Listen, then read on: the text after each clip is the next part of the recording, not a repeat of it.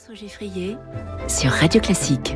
Les classiques de l'économie tous les matins avec vous, Natacha Valla. Bonjour Natacha. Bonjour François. Doyenne de l'école de management de Sciences Po. On va parler des chocs inflationnistes puisque évidemment on en vient depuis deux ans, mais c'est loin d'être le premier. C'est loin d'être le premier et c'est un avantage parce qu'on peut s'appuyer sur une historique riche euh, pour comprendre ce qui va nous arriver. En fait, est-ce Ouais. qu'on ce qu'on fait c'est bien? Est-ce qu'on a des chances de s'en sortir?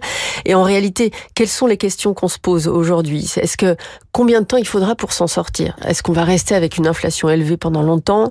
Est-ce que l'inflation va revenir à son niveau précédent ou pas? Quelles sont les politiques qui permettent de rétablir la stabilité des prix? Est-ce qu'on va crier victoire trop Tout ça, on peut se poser ces questions parce qu'on a eu une histoire très riche.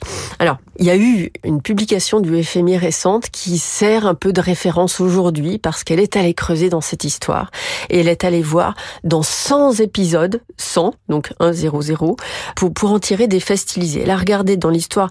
Alors, ce qui est intéressant, c'est que la plupart des épisodes qui ont été identifiés, ils ont eu lieu dans des périodes de crise pétrolière, quand même. Donc, euh, on est dans les C'est purs. ouais.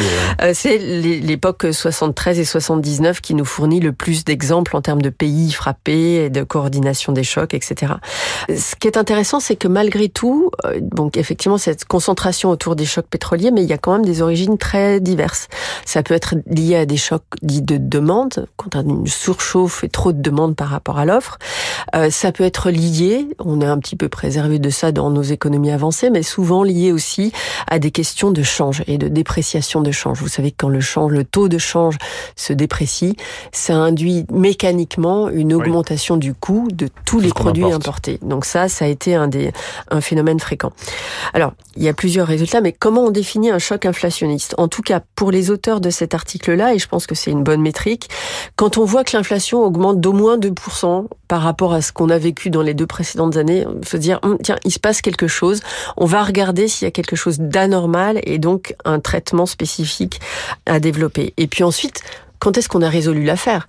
Est-ce que on a résolu l'affaire quand le taux revient exactement à celui qui précédait le choc? Ou combien de temps doit-on revenir, etc. Donc il faut définir ça aussi Euh, et il faut enlever évidemment les, les- les épisodes où les chocs d'inflation sont euh, sont liés à des guerres ou à Mmh. des épisodes vraiment très très spécifiques ou très rares. Donc ça voilà, on essaie d'avoir un échantillon qui nous dise quelque chose sur la situation actuelle. Donc voilà comment on les analyse. Est-ce que les, les résultats de ce genre d'analyse sont inquiétants du point de vue de l'inflation euh, actuelle Ah Bah, en tout cas, c'est édifiant parce qu'on se rend compte que les questions qu'on se pose, elles se sont posées dans, dans, dans le passé et les réponses n'ont pas toujours été euh, euh, faciles. Alors, on se rend compte que l'inflation, souvent, elle est quand même persistante. C'est-à-dire que on a eu un an d'inflation, deux ans d'inflation, on pense que ça va être fini, mais dans 60% des épisodes qui ont été analysés, elle a pris plus de trois ans. Elle a été résolue au Hmm. bout de cinq ans, mais elle a pris plus de trois ans. Il y a quelques épisodes qui- qu'ils appellent de la désinflation immaculée, mais c'est 10% des épisodes où l'inflation arrive puis elle repart et puis euh, rien ne se passe. Donc finalement, Ouais. ça a été un miracle et et il n'y a pas de, de conséquences supplémentaires. Alors, ce qui est inquiétant pour aujourd'hui aussi, pour vraiment ce qui se passe actuellement, c'est que souvent les épisodes d'inflation non résolus ont été non résolus parce qu'on a célébré prématurément la fin de l'inflation. Si vous écoutez les banquiers centraux aujourd'hui, ou peut-être moins les banquiers centraux que les commentateurs généraux, on vous dit ça y est, l'inflation reflue, on a moins d'inflation depuis la rentrée, ça ira en décélérant sur la première moitié de l'année 2024, ce qui On sera veut euh, rouvrir le couvercle trop vite. voilà, et c'est sans doute vrai parce qu'il y aura des effets de base favorables. Mais attention, attention, si on rouvre le couvercle trop vite, on s'expose à des épisodes beaucoup plus prolongés et donc des difficultés. Alors, ce qui est vrai aussi, et c'est pas forcément le message le plus euh, positif, c'est que ceux qui ont vraiment réussi à vaincre l'inflation au bout de cinq ans, ils ont vraiment resserré la politique monétaire, ils ont fait augmenter les taux, les taux sont restés hauts pendant longtemps, donc mesures d'austérité quand même un peu un peu soutenues.